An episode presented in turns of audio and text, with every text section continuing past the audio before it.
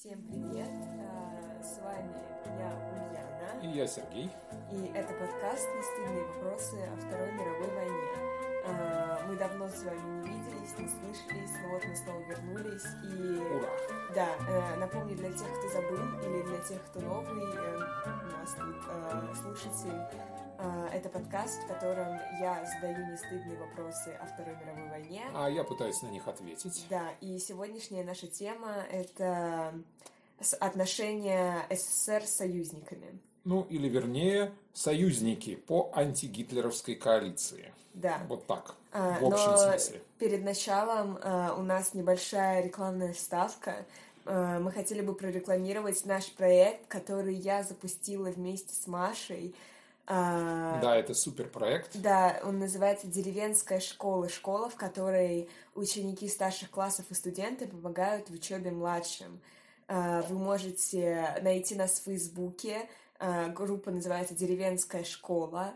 А, Вот, там, Там есть ссылка на сайт да, деревенской где все школы. более подробно рассказано, но если кратко, то на сайте вы можете либо стать репетитором для младших школьников и учеников средней школы, либо найти репетитора для своего ребенка, если вы родитель а, среди да, учеников старшей школы и студентов за разумную цену по предметам школьной программы и не только. Да, и там уже много замечательных преподавателей, вот просто совершенно невероятных, э, кто интересуется действительно темой, вот э, репетитором, пере- хорошим репетитором за умеренную цену для э, школьника, на самом деле даже не обязательно младших классов, может быть и средних классов, А, вот, э, пожалуйста, там отличное предложение, я так считаю. Да, ищите в Фейсбуке, переходите на сайт и записывайтесь.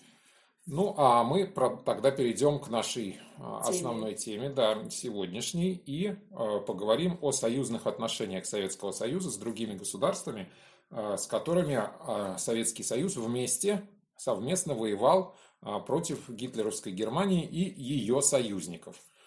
А, Ну, это в первую очередь, конечно же, а, Великобритания и Соединенные Штаты. Что было до войны? Ну, вот так вот, кратенько. Э, До войны мы понимаем, что речь о том, что Советский Союз может быть с западными державами, э, капиталистическими, подчеркиваю, союзником, она э, ну, практически не рассматривалась.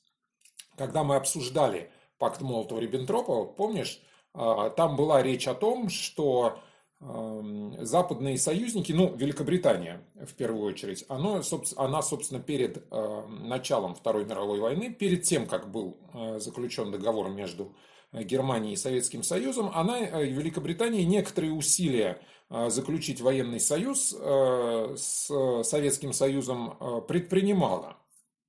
Но э, эти усилия, они, собственно, ничем не закончились. Во-первых, потому что уровень э, делегаций был совершенно недостаточный, то есть приезжали военные, э, там не самого высокого ранга, у них не было полномочий для того, чтобы решить какие-то важные вопросы. А, во-вторых, э, Советский Союз, в общем-то, тоже не был заинтересован в том, э, чтобы заключить этот союз по той причине, что, собственно, англичане ничего не предлагали. Вот мы помним, да, что а, при а, обсуждении, ну то есть при вступлении в договоренности с Германией, э, Советский Союз получал серьезные политические преференции там, и территориальные приобретения. Англичане ничего этого предложить не могли. В случае союза они просто предлагали оборонительный союз в случае нападения Германии на кого-либо из участников. Ну, то есть, э, в общем, примерно те союзы, которые Великобритания заключала там с Польшей, скажем, а, в предвоенный период, там и с рядом других государств. И ничего не вышло. А СССР не хотела э, заключить этот договор, потому что им не нужна была помощь Великобритании в, пом- э, в Не- случае нападения Германии, или потому что Сталин не рассчитывал, что Германия, в принципе, нападет. Не то, чтобы им не нужна была помощь. Э, Сталин не хотел заключать э, соглашений, ну, по всей видимости. Сталин не хотел заключать каких-то соглашений, которые не несут прямых и непосредственных выгод э, для Советского Союза вот э, по самому факту своего заключения. Э, Потому что э, эм, ну, вот если сравнить с пактом Молотова-Риббентропа, то Сталин как минимум получал по этому пакту свободу действий в, в Прибалтике, плюс территориальные, значительные территориальные приобретения в Польше. Обещать каких-то территорий Э, Причем э, эти приобретения получались не в случае, приобретались Советским Союзом по факту подписания самого договора, а не в случае э, начала войны. Ничего подобного Великобритания предложить Советскому Союзу не могла. Ну, собственно, и намерений таких не было, что, ну, вы будьте нашим союзником, но мы с вами еще секретно подпишем пункты, о том, что вы э, в обмен на союзнические отношения с нами что-то там приобретаете. Какие-то территориальные приобретения или где-то свободу действий в каких-то сферах. Э, ничего Хорошо, подобного, да, да, этого не рассматривалось. Ну и потом, никто не, не э, отменял идеологического противостояния. Советский Союз находился в идеологическом противостоянии с э, западными государствами. Но все-таки с Германией тоже Советский Союз находился в, э, в идеологическом противостоянии. Да, но как мы помним... фашизм и коммунизм, ну, условный коммунизм, это довольно разные идеологии по своей сути. Э, это ты совершенно права, это разные идеологии, но, как мы помним, в 1939 году, сразу после подписания пакта о ненападении, вдруг кардинальным образом эти идеологические противоречия, они вдруг исчезли практически. Э, то есть э, это было чрезвычайно неожиданно, разумеется, для всех, даже для жителей государств вот этих двух, которые заключили эти соглашения, ну и для всего мирового сообщества, что в течение многих лет, там еще даже до, начиная, до того момента, как нацисты пришли в власти к Германии, Советский Союз, ну то есть, э, скажем так, русские коммунисты и германские нацисты на дух друг друга не переносили. Вот, то есть э, коммунизм это безусловно идеология, противоречащая нацизму. Об этом не уставали говорить э, обе стороны, они не уставали друг друга обвинять всячески. И вдруг после заключения соглашения выяснилось, что особого такого идеологического противоречия это и нет на самом деле. То есть, ну, можно поздравлять Гитлера с днем рождения, причем в таких достаточно выспренных тонах, э, вот как Сталин сделал, например. То есть, э, это как-то нивелируется. Э, если говорить о идеологическом противостоянии с Западом, то здесь в первую очередь большевизм как противник демократии и как противоположная Э, западной демократической системе э, структура, ну, или идеология, как сказать, э, ну, в общем, построение государства в самом общем смысле слова, это было очевидно, разумеется, тоже обеим сторонам, и Советский Союз, безусловно, выступал в качестве такой, ну, будем называть вещи своими именами. Он все-таки был такой персоной нон-грата. Он был своего рода изгоем в довоенной международной системе. Нет, конечно, у Советского Союза в 30-е годы уже были дипломатические отношения и с Великобританией, и с Соединенными Штатами. А, были достаточно развитые экономические отношения, без, в конце концов, участия западных держав, ну, в первую очередь, там, тех же американцев, ну, и Германии в значительной степени тоже, мы это понимаем. А вот, э, индустриализация советская бы не состоялась. Но одно дело друг друга признавать, другое дело быть союзниками. Советский Союз превращается в союзника западных держав после того, как на него нападает Германия. До этого момента, ну, что мы можем сказать? Советский Союз выглядит, ну, едва ли не как союзник Германии. Ну, э, вот раздел Польши, вот, Э, поставки сырья э, широкие достаточно из Советского Союза, воюющей Германии. Э, в принципе, какая-то другая помощь. Ну вот, был даже такой проект, что вообще Германия очень рассчитывала на этот пакт. Еще в том плане, что Советский Союз окажет помощь, ну не непосредственно военную, но, по крайней мере, в военной сфере – вот, э, например, э, проведет, поможет провести значительное количество, значительный контингент немецких военных судов северным морским путем в Тихий океан.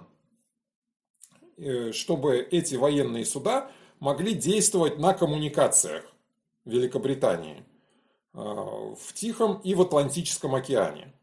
Ну, этот проект не состоялся, но ну, одно судно, один крейсер Советский Союз провел через Северный морской путь. Вот. Но на этом все закончилось. Дискутируемый вопрос о том, была ли немецкая военно-морская база в районе Мурманска. А нынешние как бы вот э, историки в погонах, э, что называется, российские, категорически отрицают этот факт. А вот, э, в литературе, если историческую посмотреть литературу, в принципе, широкую, то там признается факт от того, что все-таки военно, военно-морская база немецкая в районе Мурманска была, где, куда заходили немецкие военные суда, где стояли базы немецких подводных лодок, которые в Северном море действовали на Э, британских коммуникациях. Э, но официальная информация об этом до сих пор засекречена, скажем так. Вот напал, напала Германия 22 июня 1941 года, напала на Советский Союз. Практически моментально Советский Союз становится союзником Великобритании. Ну, мы помним, воюющих держав на тот момент одна. Ну, до вступления в, войны Советский, э, в войну Советского Союза воюющих держав одна. Это Великобритания немедленно Советский Союз становится союзником Великобритании. Великобритания это рассматривает, руководство Великобритании, премьер-министр Уинстон Черчилль, это рассматривают как само собой разумеющееся. Эм, Черчилль, он э, выступает в частности с такими заявлениями, что он не отказывается ни от каких своих слов против коммунизма, которые он, э, ни от каких своих речей против коммунизма, которую он высказывал, которую он говорил э, в предыдущие годы, там, в 30-е и так далее. То есть ни от каких своих претензий к коммунизму он не отказывается. Но теперь это все нужно отложить, потому что Советский Союз находится под ударом. И э, агрессор, который на него ударил, это враг Великобритании. У Советского Союза и Великобритании теперь общий враг – Советский Союз защищается. Понятно, их объединил э, общий враг. Ну, ну в общем, да. да, против кого дружите. Вполне это, естественно. Это естественно, да. То есть э, мы отложим вот эти все наши... Мне пред... скорее интересно, прости, что я тебя перебила. Ничего, ничего. Вообще, на что рассчитывал Сталин? Вот ты сказал про, что, возможно, по неточной информации а, была даже какая-то по база военно-морского флота в Мурманске, это же прямо граница России. Как бы насколько нужно быть э, недалеким человеком, чтобы позволять как бы военным силам э, агрессора какого-то военного располагаться прямо типа около своей границы. Ну, э, понимаешь, в чем дело? Во-первых, мы должны еще раз сделать ремарку о том, что документов, подтверждающих данный факт, не рассекречено скажем так, не то, что их не существует, я думаю, что они существуют, просто их не рассекречено. А во-вторых, все-таки э, мы должны помнить, что Советский Союз едва не стал союзником э, Германии. Собственно, мы помним переговоры ноября 1940 года, когда Молотов приехал в Германию, и там э, первоначально обе стороны предполагали, что они смогут углубить отношения, перейти, собственно, от э, отношений ненападения, ну то есть взаимного нейтралитета, к отношениям союзничества. Гитлер же предложил, вот, э, ну, Молотову было выдвинуто предложение, что Советский Союз даже может присоединиться к союзникам, вот, к оси Рим, Берлин, Токио, вот, что пусть в эту ось добавится еще Москва. То есть фактически станет союзным государством, союзным Э, гитлеровской Германии и Японии. Э, единственное, что видеть там его как равноправного ну, партнера, как говорится, Гитлер, разумеется, на пике успехов Германии э, вообще не хотел. Вот. То есть Советский Союз хотел, чтобы ему там на Балканах преференции предоставили для того, чтобы там развивать какие-то отношения примерно так, как их уже летом 40 -го года устроили в Прибалтике и так далее. Э, Гитлер ничего, никаких таких преференций предоставлять Сталину не хотел. И в частности, поэтому эти союзные отношения ну, не состоялись по факту. Не потому, что сталинское руководство, подчеркиваю, не рассматривало категорически такого вопроса. Рассматривало. Но и поэтому, ну, что-то там, какая-то база, которая то ли была, то ли не была. Стояли там какие-то немецкие корабли, которые, ну, на самом деле вели разведку, мы это понимаем. Вот, э, которые постоянно там провели там чуть ли не год. Э, вот, отбояривались всячески, что они не могут выйти, у них то это сломано, то то сломано, то другое, то пятое, то десятое. Вот, то сложная ледовая обстановка они не могут пройти и так далее. Все время меняли стоянки по всей видимости, обслуживали немецкие субмарины, то есть служили их плавбазами, что называется. По всей видимости, вели разведку побережья э, советского.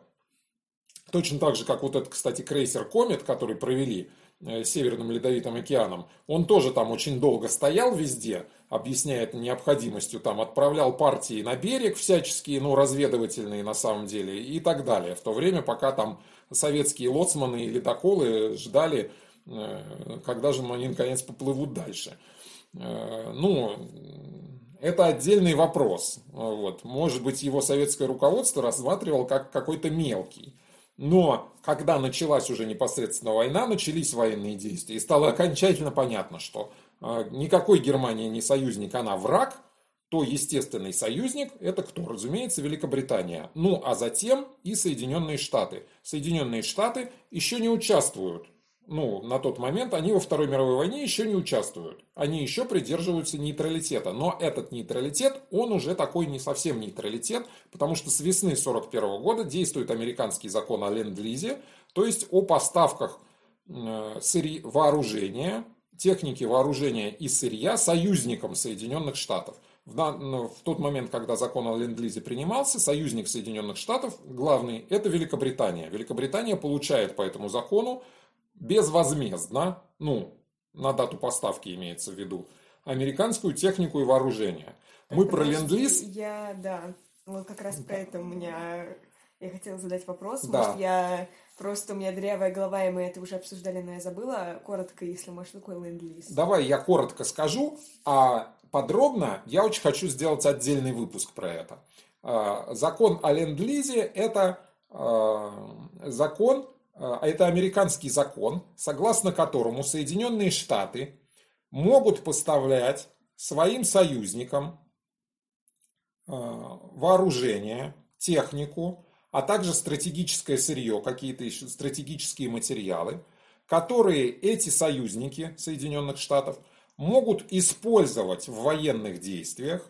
И суть в том, что э, если эта военная техника и так далее, вот то, что передано по этому договору, в ходе боевых действий будет утрачено, а, да, да, я все, то я э, этот, э, сторона этого договора, она не обязана компенсировать ее стоимость, оплачивать как-либо эту технику Соединенным Штатам.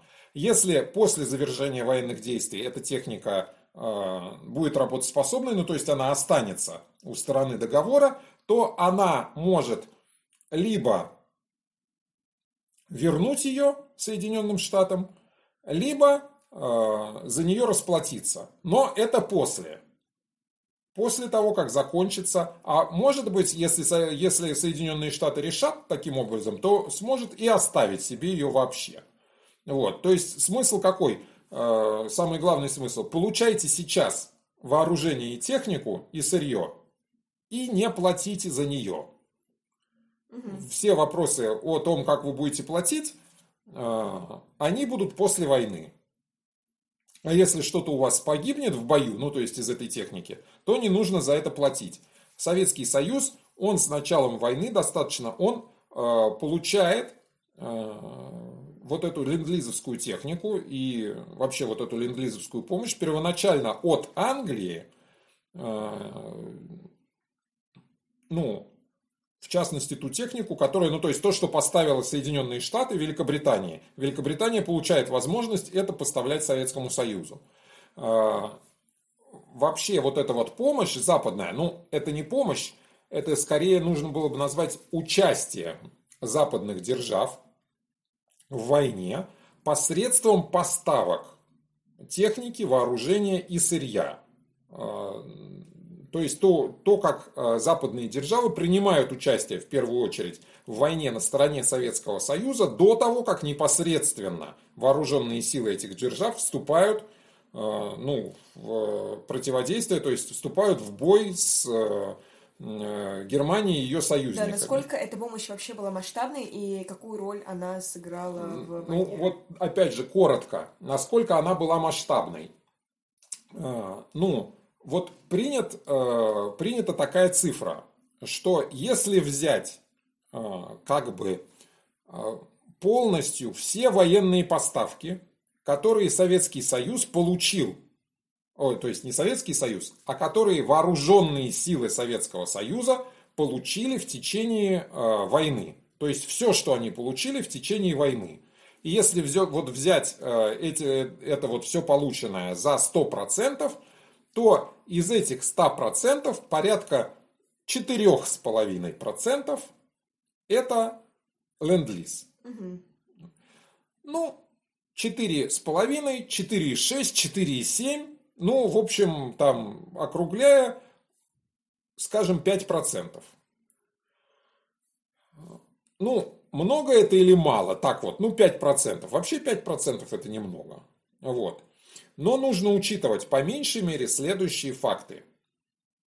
Что если брать танки, которые использовала Красная Армия в течение э, Великой Отечественной войны, 12% танков это были танки союзников. Но это уже серьезно. 12%, процентов, да. Если взять радиостанции, которые использовались Советским Союзом, ну, вот э, радиооборудование, 90% были иностранные поставки. Если взять локаторы, которые использовались Советским Союзом, э, ну, в первую очередь на кораблях, разумеется, э, на кораблях военно-морского флота, ну, за очень небольшим практически 100% это были западные поставки. То есть в каких-то областях эти поставки были чрезвычайно важны, если не исключительно важны. Ну, например, поставки редкоземельных металлов для того, чтобы сплавы, э, необходимые в военном производстве, изготавливать, это был практически тоже полностью ленд-лиз. Ну, то есть, э, какие-то моменты, они были существенно важными. Ну, я говорю, что очень хочу про это отдельный выпуск записать, потому что это большая тема на самом деле. Мы просто знаем, что эти поставки существенно были важны, и еще нужно понимать распределение этих поставок во времени. Например, осень 41 года, когда э, перебазировавшаяся на восток, помнишь, мы обсуждали, эвакуированная на восток советская промышленность военная практически ничего еще не может производить, потому что она только там обустраивается mm. на новом месте. В этот период то, что могла Англия поставить и поставила, это было существенно важно. И то, что там э, советские танковые части во время наступ, контрнаступления под Москвой были усилены э, английскими танками, это имело существенное значение в тот момент. Ну, то же, касается, то же самое там касается самолетов. И именно вот это вот снабжение, ну, а там на самом деле было все. То есть там была не только техника и вооружение, не только стратегически важное сырье, там еще было горючее, там еще, ну, и продовольствие, одежда и так далее и тому подобное. Там огромный перечень был на самом деле того, что поставлялось. И отношения делают, ну вот э, нужно понимать, что с обеих сторон отношения кардинально меняются. То есть э, в представлении Советского Союза, ну э, понятно, что мы говорим представление Одно дело там представление правительства, условно говоря, ну вот э, в народном представлении. Это империалисты там на Западе. Ну вот довоенные возьмем представление. На Западе это империалисты, враги, безусловно. Они не лучше фашистов. Вот. Теперь под влиянием немедленно, значит, государственной идеологии, вот, идеологической политики, представление меняется на противоположное. Это друзья. Великобритания, Соединенные Штаты, когда они в 1941 году вступают в войну на стороне коалиции, это друзья. И Советский Союз, он будет бороться с Германией совместно с своими западными союзниками. То же самое на Западе происходит изменение отношения. А, ну, если до этого, понятно, самое главное что? Это то, что там большевики, а, вот, э, то теперь э, самое главное, что это, э, ну, это Россия, которая защищает собственную территорию, которая борется с нацизмом, которая сражается с нацистской Германией, и а, собственно, на суше, она с ней сражается в одиночку. Я тут сижу и киваю. Если да, что. Ульяна сидит и кивает. Комментарий такой. И э, нужно всячески помочь Советскому Союзу. Здесь возникает все-таки определенный вопрос. Ну, проблема некоторая, вот проблема подачи, назовем ее так, проблема подачи этого материала – а, ну, мы понимаем, что в Советском Союзе была только государственная пресса. А, вот. Да, и, никаких проблем не было. Да, никаких проблем с этим не было. То есть, если в газете «Известия», условно говоря, или «Правда» а, напечатали, что это наши западные союзники, вот, э, то никаких вопросов. Все, всем Вопрос, понятно, да, все, все взяли под козырек.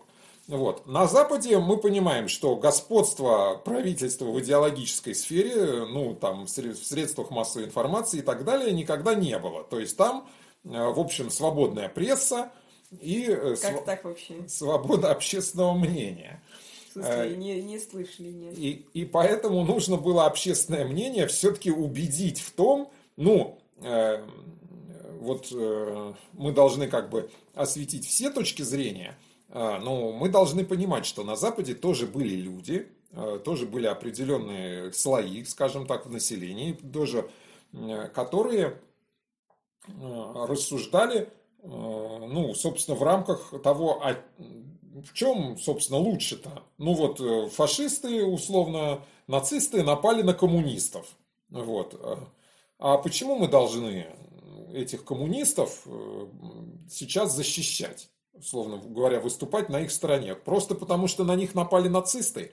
Вот. А может, они не лучше этих нацистов. Ну, потому что, э, смотрите, э, достаточно было известно, у них репрессии там, у них нет демократии, у них, это я сейчас пальцы загибаю, у них э, преследуют, нет свободы совести. То есть у них запрещена религия, у них преследуют верующих. 64 hours later. И, э, ну, нужно было объяснить общественному мнению, что они вот э, поменялись, э, что они тоже меняются, вот, они борются за свободу. Все-таки борьба Советского Союза – это борьба за свободу, а не, а не за несвободу. И в этой борьбе они наши союзники не просто потому, что они против Германии, а просто а потому, что они и ценности, в общем, отстаивают те же, что и мы. А, нужно понимать, что облик Советского Союза в западном общественном мнении в период Великой Отечественной войны это, конечно, не то, что облик Советского Союза в советском общественном мнении во время войны.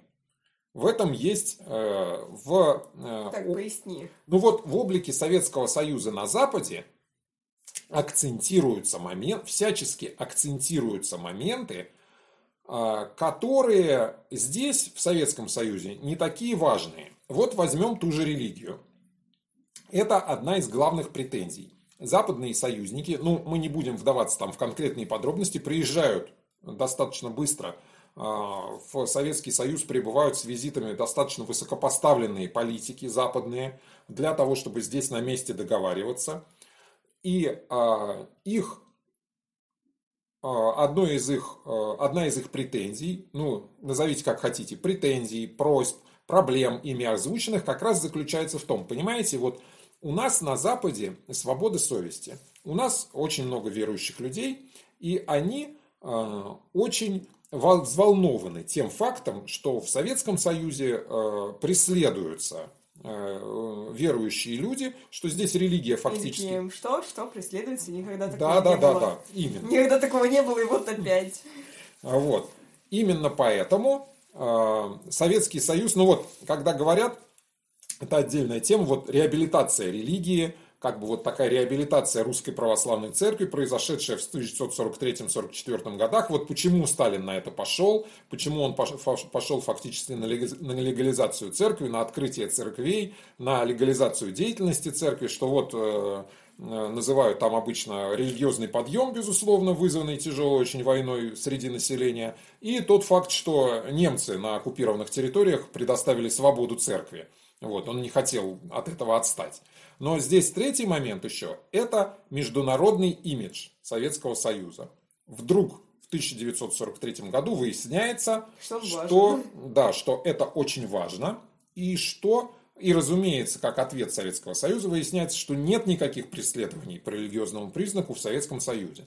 Значит, э, в 1943 году в Англии большим тиражом издается большая, э, ну, иллюстрированное издание «Правда о религии в России». Вот сейчас не помню, или о религии в СССР. Вот. Э, это, в общем-то, пропагандистская книга, целиком и полностью. Э, на самом деле ее, конечно же, следовало бы назвать «Неправда о религии в России». Ложь о религии в России. Да.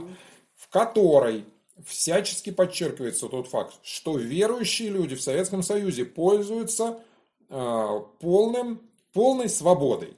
Да, конечно, идеология Советского Союза официальная и его правительство коммунистическое. И большинство, большинство населения, безусловно, ее разделяет. Они, конечно же, поддерживают и коммунизм, и атеизм, как его часть. Но те люди, которые верующие, разумеется, ни в коем случае их не преследуют, их не подвергают никаким преследованиям. Вот, пожалуйста, фотографии архиереев – Э, русской православной церкви, они в облачении, они в своих церквях, они не в тюрьме, э, там, не в лагере. И тоже касается и других религий. Вот, пожалуйста, как бы у нас все свободно. Э, ну, и речь шла не только о том, что как бы дать картинку, но все-таки дать какие-то реальные вещи, что пусть, ну, надо предъявить этих религиозных деятелей, пусть они тоже лично говорят о том, что Э, вот э, они пользуются свободой. Они, конечно же, об этом говорят. Вот. Э, в первую очередь, едва ли не в первую очередь, прежде чем пойти к собственной пастве, они идут в посольство западных государств, вот, рассказывать им о том, что здесь они пользуются в Советском Союзе полной религиозной свободой, Э, и э, они едут на Запад, э, чтобы там пропагандировать, ну, в первую очередь, конечно, привлекать помощь американскую вот, советскому государству. И этот момент, он используется, конечно же, и западной пропагандой. Не надо говорить, не нужно считать, что на Западе пропаганды не было в период Великой Отечественной войны. Это был существенно важный момент. Вот. BBC как инструмент правительственной пропаганды – английское, оно, в общем, работало очень активно. И э, западная пропаганда всячески развивает тоже этот момент. Вот посмотрите, э, наши претензии к э, коммунистическому руководству Советского Союза, они, в общем, в этом плане оказались несостоятельны. Вот у них свобода в этом плане. Интересно, есть... как они брали все эти, наверное, слова назад после окончания войны. Да, это отдельный интересный вопрос, безусловно. Но Ой, война закончилась. Все, все, все на месте. Простите, это было давно, это было неправда. А... Мы ничего этого не имели в виду. А тут все-таки нужно сказать, что не было такого в том, э, в том смысле, что вот э, западные лидеры, назовем это так, полностью перекрасились в период войны в какой-то красный цвет или там розовый. Э, безусловно, э, речь шла о том, что наши претензии Э, э, коммунистической системе, они не сняты, но отложены.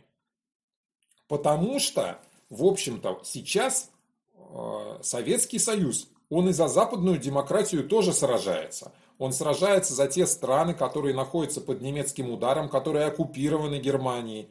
Он сражается за их свободу, а значит, он сражается за нашу западную свободу, э, за то, чтобы мы были свободны и чтобы весь мир был свободен. Советский Союз на стороне свободы. Ну, Советский Союз, если мы берем внутреннюю пропаганду, э, то все-таки Советский Союз с союзниками, он против фашизма. Но тоже, вот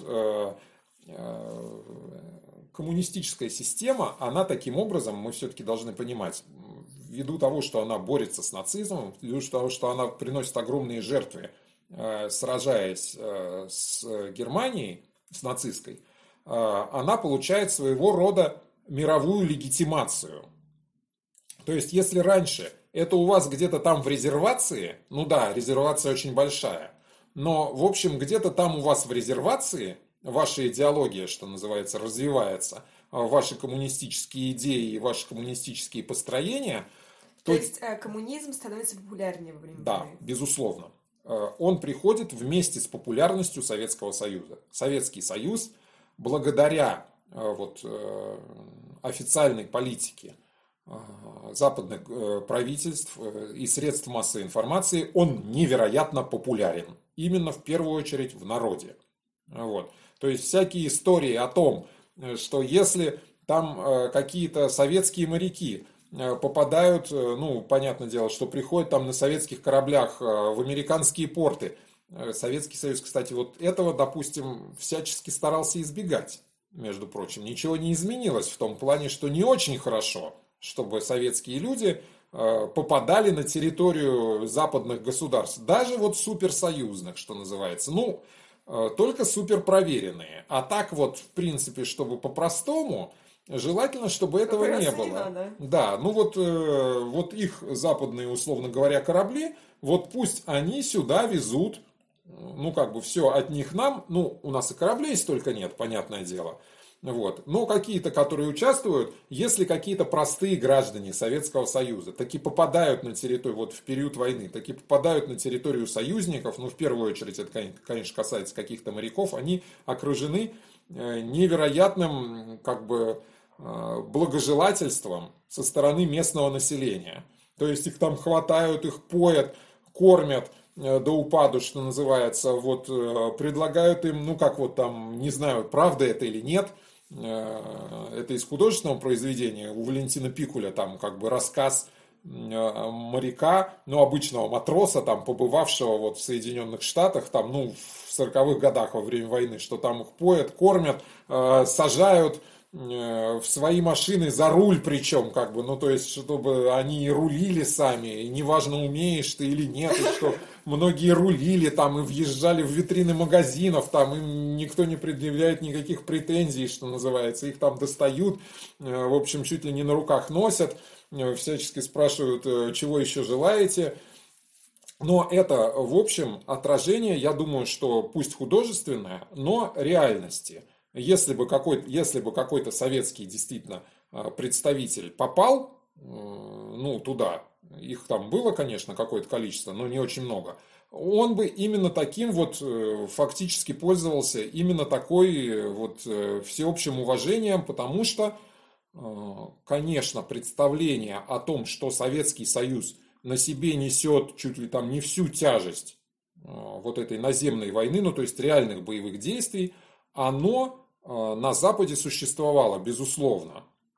И уважение к, там, к советскому солдату, к тому подвигу, который там совершает советский, э, советский народ, оно, безусловно, было. И э, использовалось, хотя, конечно, вот если посмотреть какие-то нюансы, э, вот э, нужно сказать, что советское, скажем так, идеологическое руководство, оно ни на какие уступки категорически не хотело идти даже с учетом сложности момента. Вот, например, там был такой момент, когда... Э, так, а... А, момент. Прости, пожалуйста, я тебя перебила. Да. А, я хотела сказать, что у нас уже это... А, да, извини, а, пожалуйста. Мы, хорошо, я таймкипер, мы записываемся да. уже почти 40 минут. Все, все, все. Все хорошо. Значит, без нюансов. Без нюансов. Э, коротко. А, ну, мы хорошо, что мы охватили вот такую вот картину, э, ну, повседневности, если это можно сказать, да, вот, какую-то структуру повседневности, да, связанную... мы обсудили да. основные моменты, связанные с тем, а, как изменился Советский Союз в глазах а, обывателей западных держав во время войны, а какой вклад вообще был внесен союзниками в ход боевых действий, какую помощь оказывали союзники СССР, вот. Ну и закруглимся, наверное. Ну как, да. закруглимся. Переходим к последней части, чисто политической. Ну то, что мы уже сказали. Советский Союз в результате войны становится мировой державой. Когда в 1943 году, в ноябре 1943 года, главы трех главных держав-союзников Советского Союза, Великобритании и Соединенных Штатов собираются на конференцию в Тегеране, на конференцию на высшем уровне, Советский Союз – одна из трех мировых держав. То есть совершенно понятно, что вот сейчас они решают, как победить союзников, то есть когда высадятся, договариваются, что в мае 1944 года во Франции высадятся союзники, откроют второй фронт, ну потом отложили на июнь, но неважно. Вот.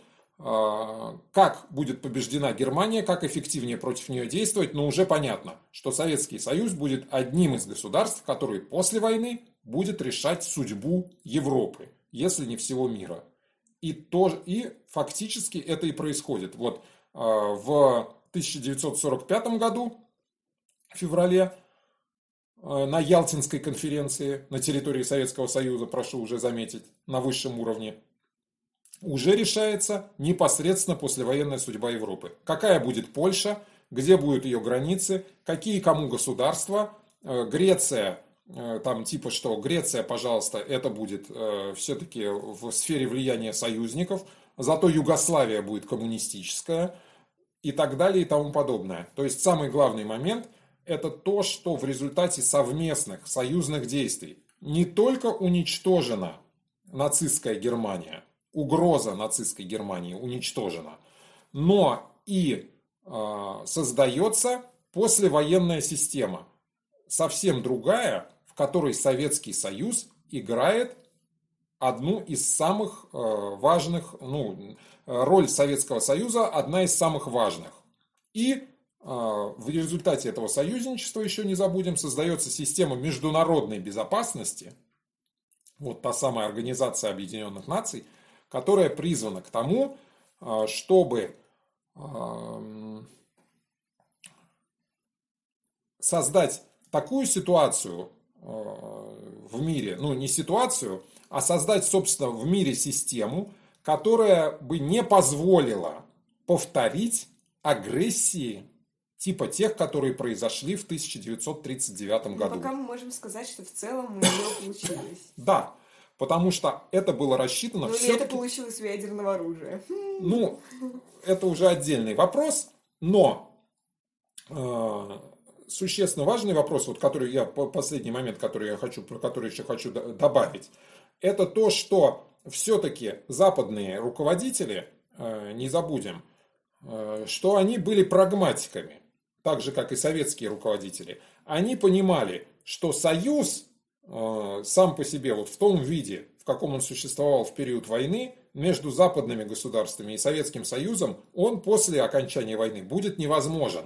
Потому что вот этот вот момент приложения совместных усилий, он исчезнет. А Э, Советский Союз не станет другим кардинально.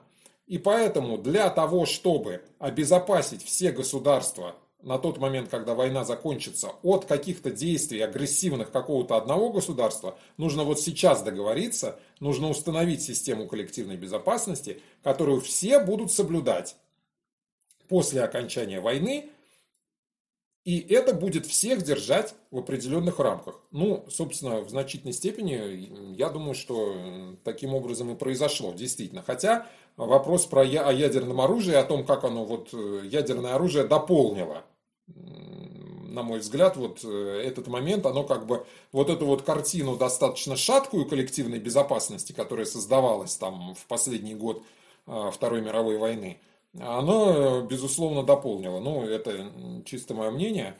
Вот. Э, спасибо вам, что вы нас слушали. Я очень надеюсь, что мы будем и дальше записываться. Вот, и вы сможете слушать нас дальше. Все, кого заинтересовались, все, кого наша, заинтересовала наша реклама в начале. Еще раз Э, хочу сказать, что посмотрите, что такое деревенская школа, но если да, вы интересуетесь обязательно, э, обязательно. тематикой... Кстати, я там тоже есть как преподаватель. Да, и Ульяна там тоже есть как преподаватель. А, вообще, я хочу напомнить, да, что вы слушали подкаст «Нестыдные вопросы о Второй мировой войне», и что мы будем стараться записывать наши выпуски регулярнее. А слушайте нас на Яндекс.Музыке, на Анхор FM, на Google подкастах, в общем, везде, где вы можете, и пишите нам ваши вопросы на почту 1939 1900 www 1939 1945 собака Яндекс.ру. Да. Спасибо. До скорых